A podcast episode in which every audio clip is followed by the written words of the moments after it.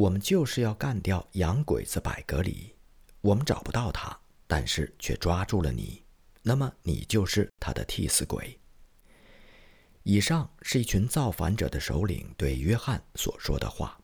事情发生在一九零一年三月里的最后一天，苗族布道员约翰落到了造反者的手中。这一股反洋教势力大约有两千人。约翰的衣服被剥光，他被紧紧地用皮革绳捆着。再过一会儿，就会有人手持尖刀，凶猛地刺向他的胸膛，用他的鲜血来祭祀造反者的大旗。漫长的中国历史造就了无数英雄，在英雄们中间，流传着一句非常有名的谚语：“谋事在人，成事在天。”它的大概意思是说，阴谋家耍尽花招，抓获了他们想要得到的人，到最后却发现天公不作美，上天总是有许多的办法来帮助他的子民逃脱恶人的掌心。昭通府西北面有一个叫做大平的地方，我们的学校兼小教堂就坐落在那里。以此为中心，周围有很多村民都信奉基督教。小教堂同时也是一所学校，学校里面有不少可爱的男孩和女孩。一九零九年，我们的约翰弟兄就在这所学校当中任教。同一年的年底。在当地老百姓当中散播着一种不祥的预言，说有人要起来造反，同官府对抗，因为官府增加了赋税，同时还下令禁止了鸦片。造反者指责外国人是罪魁祸首，他们早已忘记传教士的宗旨是造福人类。我们这些传教士在传教的时候，经常宣讲鸦片的罪恶，这是我们一贯的原则。他在本地人的心目当中留下了深刻的印象。于是，当官府下令禁止鸦片的时候，我们就成为暴民首当其冲的攻击目标。我们希望这些恐吓永远不要变成现实。然而，事与愿违，我们注定要失望了。一九一零年新学期开始，约翰弟兄只在学校里度过了一个夜晚。第二天，造反者就来到这里。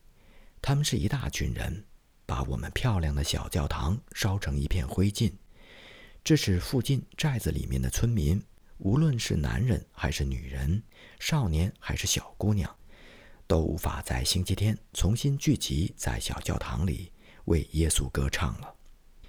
村民们扶老携幼，已经在头一天的晚上逃离了村寨，没有人敢留在家中，他们害怕遭到暴民的斩杀。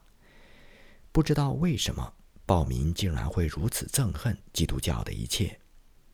约翰弟兄就躲在离寨子不远的一个小树林里，他眼睁睁地看着造反者残酷地烧掉了小教堂，摧毁了基督徒的家园。傍晚时分，约翰离开了藏身的地方，向昭通府城走去。那些天，附近所有的布道员都躲在坚固的昭通府城内。晚上，约翰投宿在一家小客栈里，他却没有料到，那客栈的主人也参加了反叛。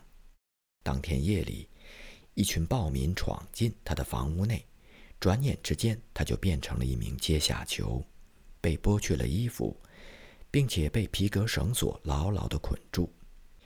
那些人在约翰的包里翻出了几本书，根据书中的内容，他们断定此人是一名基督徒。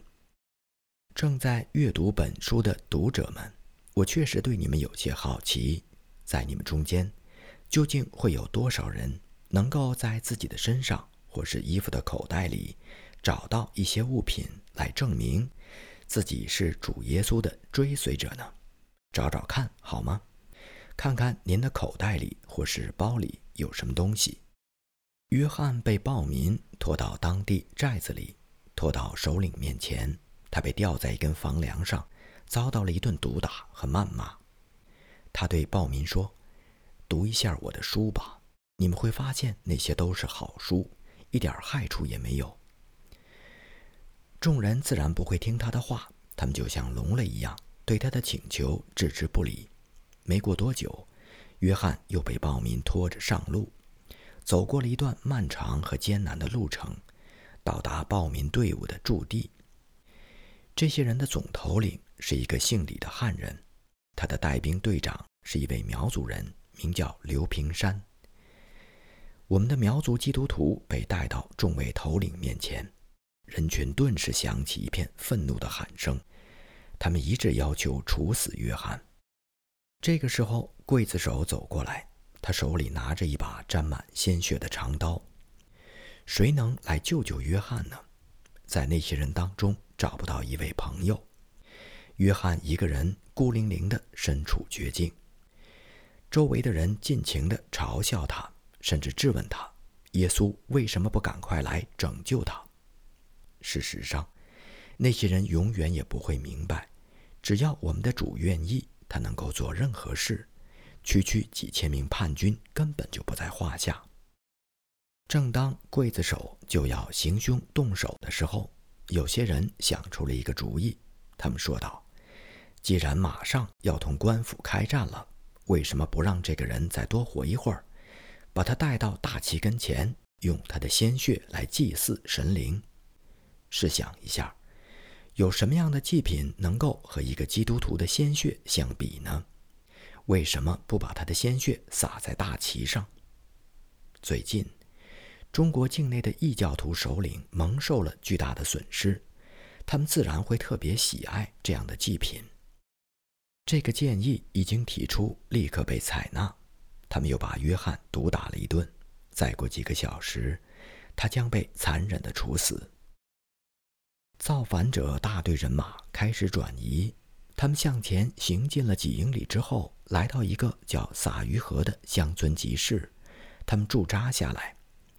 撒鱼河是寻道公会联合会的传教士经常走访的地方，在那里，传教士向村民们讲述关于耶稣的故事，告诉他们耶稣是如何为了洗清世人的罪恶而牺牲了自己。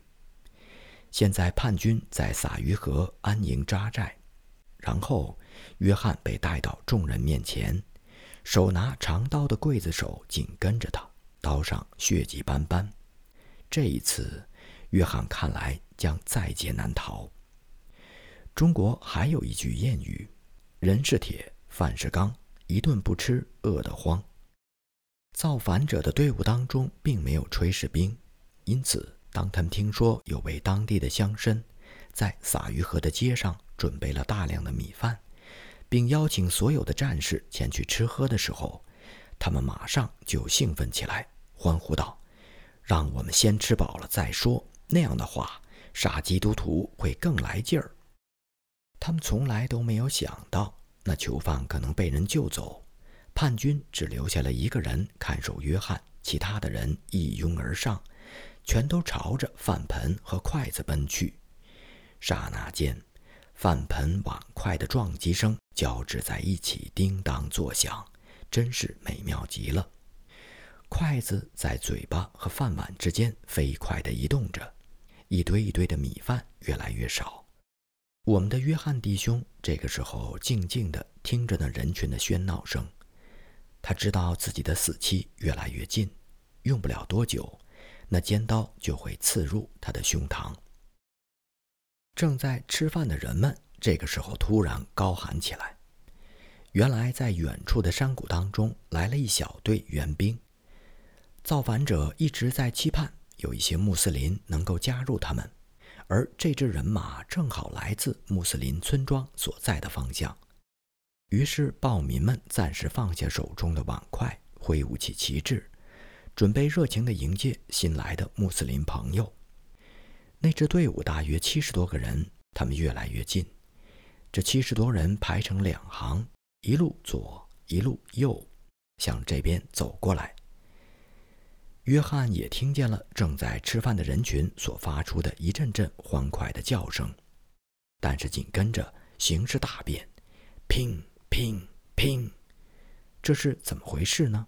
造反者一个接一个的倒下，这一位疼得在地上打滚，又听见咣当一声，那一位把饭盆扔了出去，发出一阵可怕的呻吟声。